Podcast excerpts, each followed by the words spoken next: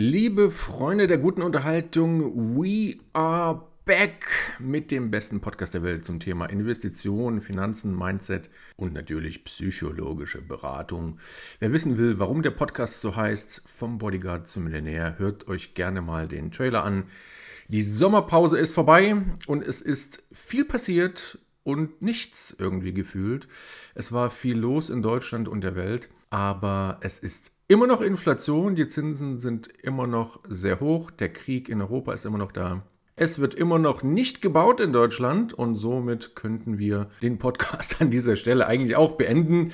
Aber nein, aber nein, natürlich geht es hier immer weiter und ähm, natürlich starten wir mit ein paar spannenden Themen durch. Beginnen möchte ich aber mit einer True Story, die ich gerade erlebt habe und die ich gerne mit euch teilen würde. Und zwar war ich auf der Insel, auf der einzigen wahren Insel, genauer gesagt war ich in London und hatte dort eine Unterhaltung, ähm, so tagsüber mit einem netten Kollegen. Wir kennen uns nicht jetzt wirklich gut, aber ja, ist ein netter Typ.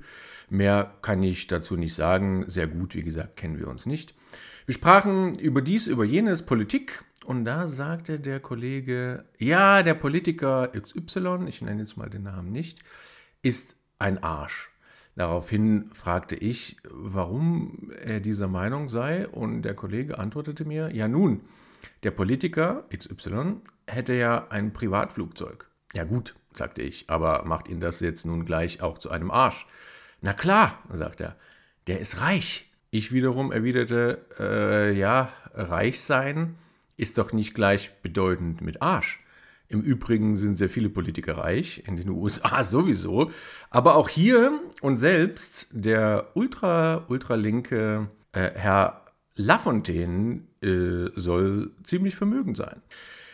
Nein, reich sein geht gar nicht. Politiker, die reich sind, äh, sind ein No-Go und so weiter. So ging das eine ganze Zeit weiter äh, bei dem Kollegen. Der Tenor war, man müsse ihnen alles wegnehmen.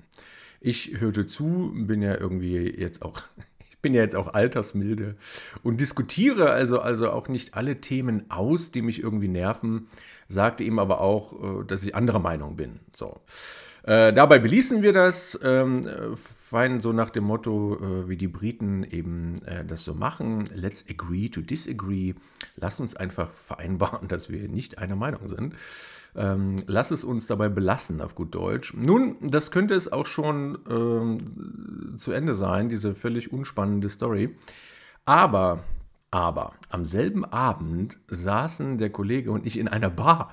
Und ähm, in einer illustren Runde sprachen wir über alles Mögliche, über was Menschen so sprechen: äh, Autos, Urlaube, äh, Luxusuhren, äh, Spaß, Freude, Lebenssinn und so weiter. Und ich weiß nicht genau, was ich sagte, aber der Kollege, der auf die reichen Politiker schimpfte, sagte folgenden Satz: Ja, dazu müsstest du aber schon im Lotto gewinnen. Woraufhin ich ihn äh, einfach sagte oder antwortete, ich spiele kein Lotto und kann deswegen auch niemals im Lotto gewinnen.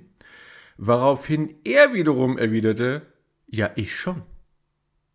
Auf meinen ungläubigen Blick hin und meine Frage, warum er das tut, antwortete er simpel, ja nun, das ist meine einzige Chance, irgendwie an Geld zu kommen. Also ich überlasse es jetzt jedem, das so zu interpretieren, das war vor drei Wochen erst, äh, so zu interpretieren, wie er das möchte. Aber es stellen sich mir natürlich einige Fragen. Also meine Frage, äh, über die jetzt da draußen, wer möchte, gerne nachdenken kann oder auch nicht oder vorspulen. Finden wir wirklich Reiche doof? Finden wir die Lambos und die Urlaube doof? Finden wir die Art zu leben, die Freiheit, die Unabhängigkeit, finanzielle oder wie auch immer, doof? Oder finden wir das nur blöd, weil wir es nicht haben? Wenn ich Reiche hasse, warum dann Lotto spielen? Wenn ich den Lebensstil für verabscheuungswürdig halte, warum dann nach Geld streben. Und das ist ja offensichtlich das Streben nach Geld. Die einzige Chance, hat er gesagt, überhaupt. Und ich kenne einige Leute, das ist äh, symptomatisch gewesen, dieses Gespräch, aber ich kenne einige Menschen, die verabscheuen Reiche. Reiche sind blöd, alles ist blöd. Aber Lotto spielen, um 1 zu wie viel? 140 Millionen Chance zu haben, dann doch reich zu werden, äh, machen sie dann doch. Abgesehen davon, dass ich das äh, wirtschaftlich für, also, also ökonomisch und finanziell für völligen Blödsinn halte, das ist wie komplettes Geld verbrennen. Aber kann es sein, dass das gewollt, ungewollt ein bisschen Neid äh, irgendwie da mitspielt? Ich kann frisch und frei von mir behaupten, ich beneide niemanden. Wenn ich einen Reichen sehe, also vermeintlich reich oder ich denke, dass er vermögend ist, frage ich mich, wie hat er das gemacht? Das ist tatsächlich eine wirklich ernsthafte Frage. Nicht so, oh, wie ist denn der zu seinem Geld gekommen, sondern ich frage mich tatsächlich, what do you do for living, my friend? Was hast du eigentlich gemacht, um jetzt eben mit diesem Lambo oder was auch immer, oder ich sehe ihn irgendwo, äh, ja, ich biege irgendwo in die, in die Eco-Klasse ab oder ne, und dann und er biegt irgendwie in die First Class ab und dann frage ich mich, was hat der Mann oder Frau natürlich auch richtig gemacht? Wenn jemand mehr Immobilien hat, frage ich mich, wenn ich das auch erreichen will, was muss ich tun? Oder die bessere Frage ist eigentlich, wer muss ich werden, um das zu erreichen? Wie muss ich mich entwickeln, um das zu erreichen? Das Sensationelle und Wunderbare ist doch, liebe Freunde, wir alle, jeder von uns kann reich sein und was er damit macht, für sich interpretieren. Also du musst dir kein Lambo kaufen. Ich habe das auch schon in ein, zwei hm, Podcast-Folgen hier erwähnt. Ich verstehe überhaupt nicht, woher das, woher das kommt. Ja, ja, diese Typen, die fahren da mit dem Lambo rum oder also ich will das zum Beispiel überhaupt nicht. Mich interessiert das überhaupt nicht. Du musst auch nicht in einem Privatflugzeug fliegen oder drei oder sieben oder 14 Villen irgendwo auf der Welt besitzen. Du kannst dich auch entscheiden, keine Ahnung, wie ein Mönch zu leben und jeden Cent für dein Herzensprojekt deiner Wahl zu spenden. Du kannst Schulen bauen und Menschen in Kriegsgebieten unterstützen. Du kannst deiner Familie ein sorgenfreies Leben ermöglichen, sofern du sie magst. Aber auch das musst du nicht machen. Du kannst das ganze Geld auch anhäufen und dann verbrennen oder, oder verschenken oder verstecken oder drauf schlafen, was auch immer du tust. Das ist das Wunderbare. Wir sind frei in unseren Entscheidungen. Eines nur zum Abschluss, das äh, ist äh, ein, ihr merkt das, ne? Es ist irgendwie ein ein Herzens- oder was heißt es, ein Herzensthema. Es ist ein wichtiges Thema und ich verstehe das einfach nicht, diese, diese Neiddebatte, Neidkultur in Deutschland, jemanden zu verunglimpfen, nur weil jemand es geschafft hat und eben ein Leben lebt, was man sich selber vielleicht vorstellt. Also eines zum Abschluss noch, Geld und Reichsein verdirbt nicht den Charakter. Ja, wir haben das alle gehört in unserer Kindheit. Ja, Geld verdirbt den Charakter. Und aus meiner Sicht, und nicht nur aus meiner Sicht, sondern aus Sicht von vielen Menschen, es ist ein Katalysator. Wenn du ein guter Mensch bist, was auch immer das bedeuten mag, nehmen wir an, ein Mensch, der gute, gute Taten vollbringt, so ganz allgemein gesprochen, dann bleibst du auch einer, also ein guter Mensch, wenn du Geld hast. Und wenn du ein ignoranter, arroganter, geiziger, dummer Sack bist, dann ändert sich das auch durch Geld nicht. Es ist in jedem Fall nur etwas sichtbarer, was und wer du bist. Dann bist du halt eben ein ignoranter, arroganter, geiziger, dummer Sack. Nur mit Geld. Das ist der einzige Unterschied. So, damit, das war ein, ein kleiner Denkanstoß. Wir sind ja, habe ich ja gesagt, wir sind ja ein äh, Philosophie-Podcast. Deswegen braucht es auch ab und zu mal philosophische Fragen. Reich sein, arm sein, traurig sein, Lotto spielen und sowas. So, kommen wir zu den Fragen der Finanzen und ein Thema, was natürlich die Menschheit wirklich kolossal umtreibt. Und das ist ähm, das Thema Zinsen. Was passiert mit den Zinsen? Was passiert mit den Baukreditzinsen? Besser gesagt, niemand weiß es. Es ist aber davon auszugehen, dass sie so schnell nicht wieder auf das Niveau von 2021 oder 2018 sinken werden. Was also tun? Hier ein paar Gedanken zur Strategie, wenn ihr jetzt in Immobilien investieren wollt. Also wie gesagt, das, das bezieht sich jetzt wirklich nur auf das Thema Immobilien. Also die Zinsen sind gestiegen.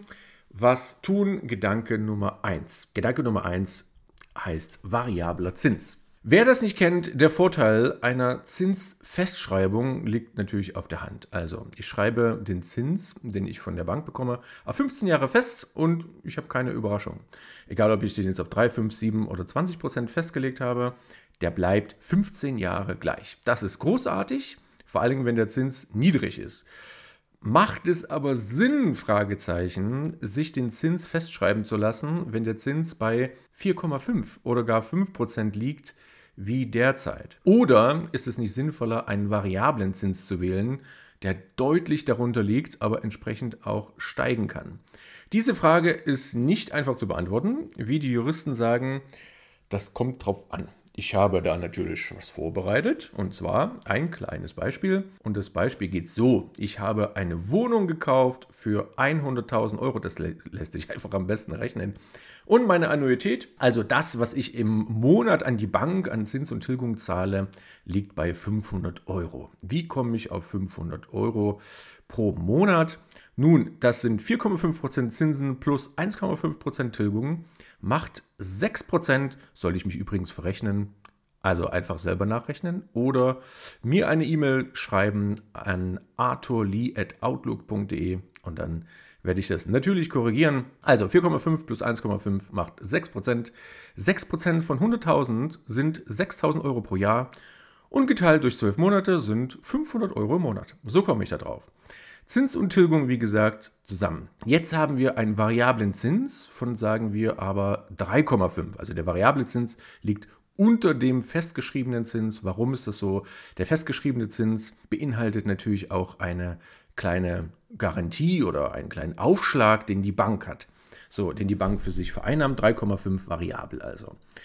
Und eine Tilgung von 1,5 sind wir bei 5%, ne, anstatt bei dem anderen Beispiel von 6%. In unserem Beispiel sind es also 5000 Euro pro Jahr, geteilt durch 12 sind 416 Euro im Monat. Bei festverzinslich hatten wir 500 Euro im Monat und so ergibt sich eine Ersparnis für uns von, sage und schreibe, 84 Euro jeden Monat. Der Fall ist also klar, wir finanzieren variabel. Wie der Name aber sagt, natürlich hat das einen Haken. Der Zins ist eben nicht festgeschrieben, sondern eben variabel, also veränderbar.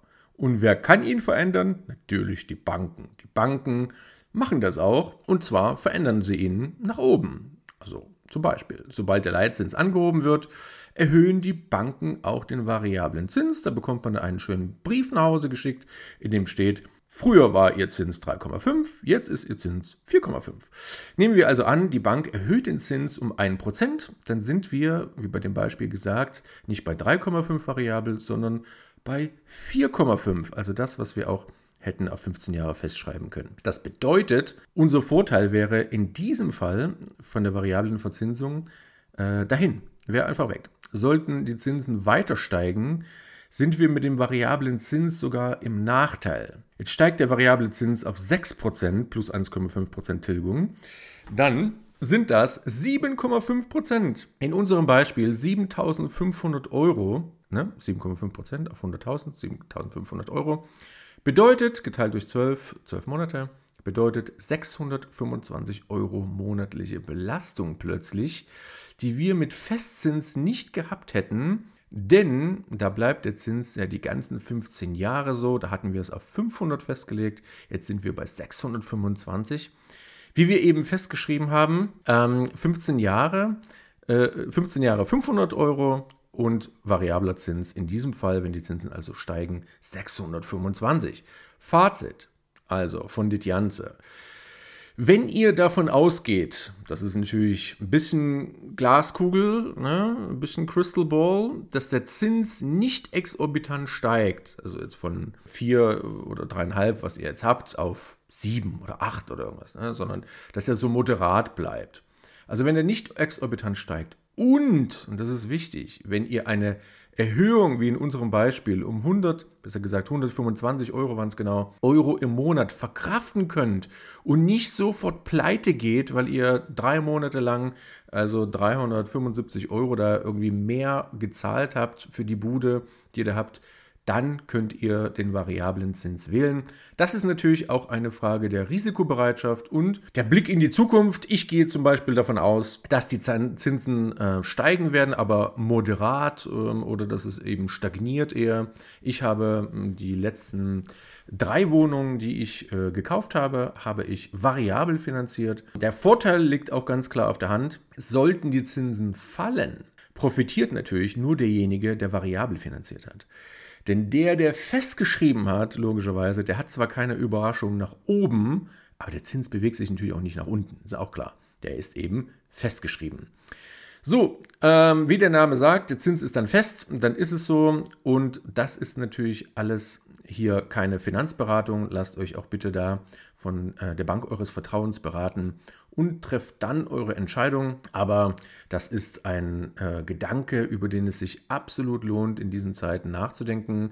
Ich habe ähm, vorhergehende Immobilien immer festgeschrieben auf äh, 15 Jahre. 15 äh, Jahre großartig, aber da lagen die Zinsen eben äh, beim, beim, beim Haus, äh, was ich habe, und beim Grundstück, was ich habe, da liegen die Zinsen zwischen 1,6, also 1,59 glaube ich sogar, und 1,79. Da äh, wäre man äh, wirklich mit dem Klammersack gepudert, wenn man äh, diese Zinsen nicht auf 15 Jahre festschreibt.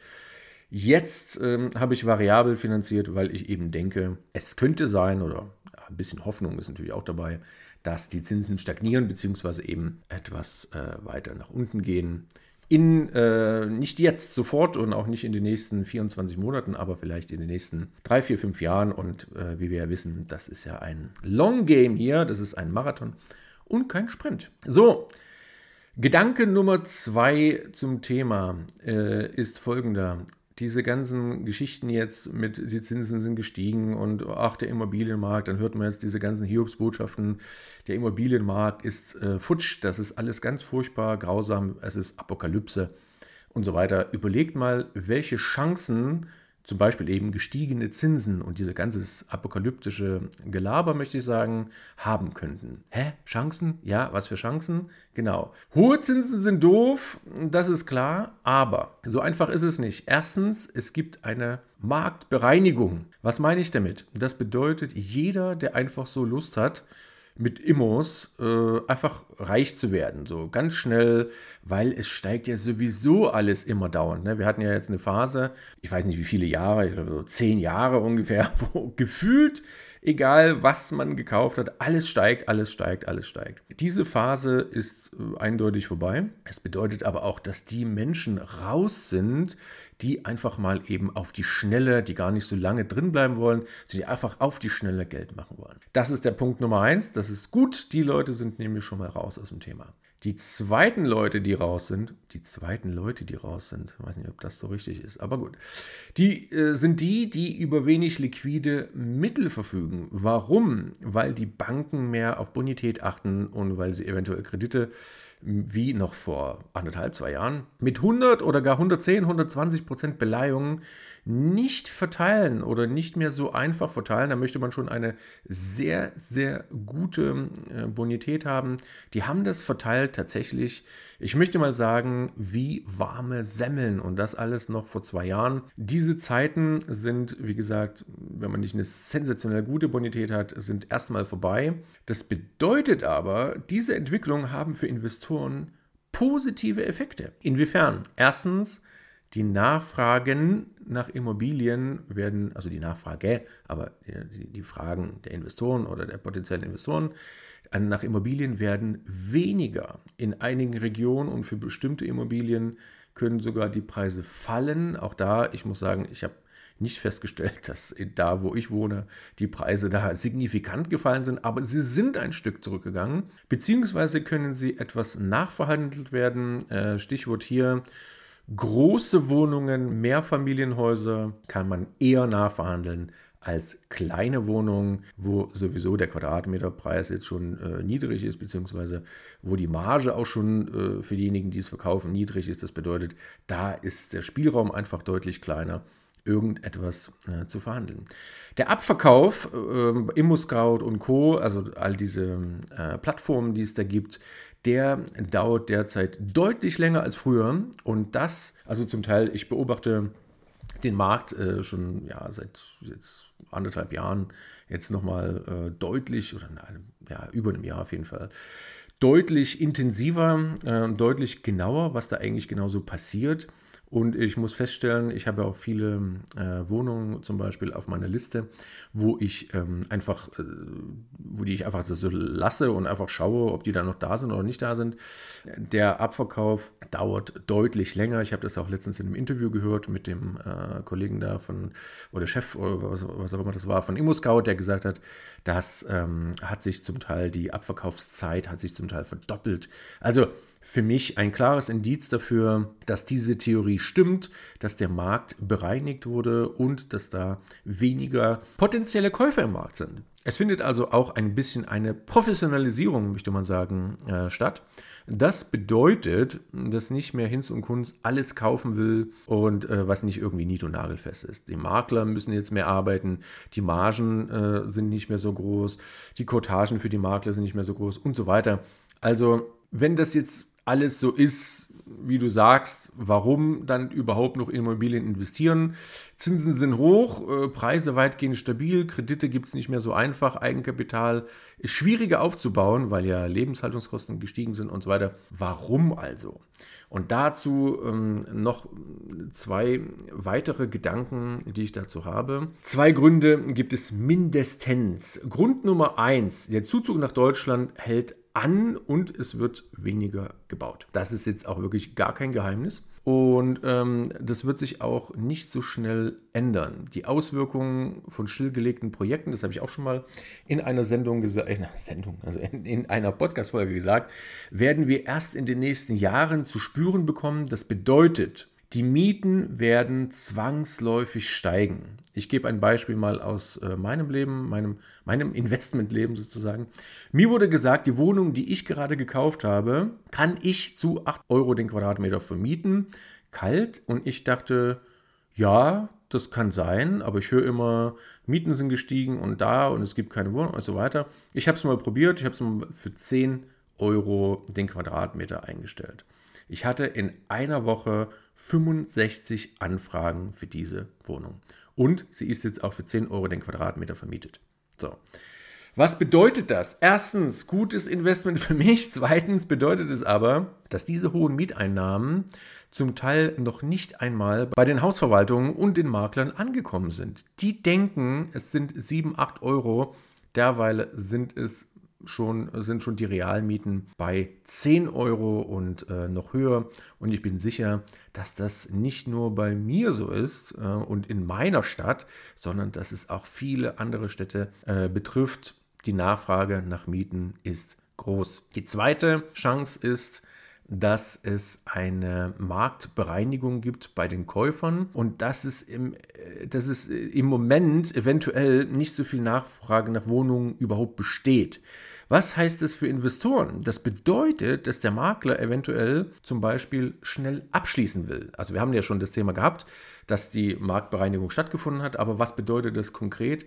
Der Makler, der nun der Vermittler, der, der ist nicht der Entscheider, aber er vermittelt, er will schnell abschließen. Und davon hatte ich jetzt auch ein paar Gespräche. Warum? Weil für ihn eine 70.000, 80.000 Euro Wohnung nun auch jetzt nur nicht so unfassbar viel Marktlokutage bringt. Der Aufwand, nämlich zum Beispiel zehn Besichtigungen durchzuführen, ist aber ähnlich wie bei einem Mehrfamilienhaus für eine Million. Also, wenn du jetzt Liquidität, Seriosität hast und Preise nachverhandelst, beziehungsweise auch sofort eine Zusage tätigst, weil du vorher dich gut vorbereitet hast, hast mit deiner Bank gesprochen, deine Liquidität, Bonität ist gut, die Bank hat dir schon eine weiche Zusage gemacht, dann könnte es jetzt eine großartige Zeit sein, äh, mit Immobilien zu starten und äh, nicht nur äh, und nicht immer wieder auf dieses Gerede, dieses apokalyptische Gerede hören. Das kann ich auch überhaupt nicht mehr, kann ich auch überhaupt nicht mehr hören.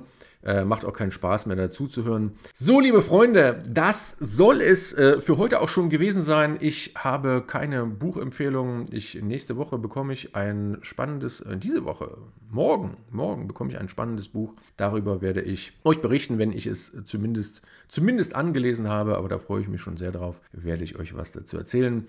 Es soll es für heute gewesen sein. Ich hoffe, es hat euch gefallen. Schreibt mir gerne an Arthur Lee, Arthur Lee zusammen ohne H, Arthur Lee at outlook.de. Ansonsten äh, den Podcast gerne abonnieren, teilen, liken und ausrasten. Und in diesem Sinne, die Erde ist rund, Geld ist gut, investiert, spendet und habt euch lieb. Tschüss, bis zum nächsten Mal bei Vom Bodyguard zum Millionär.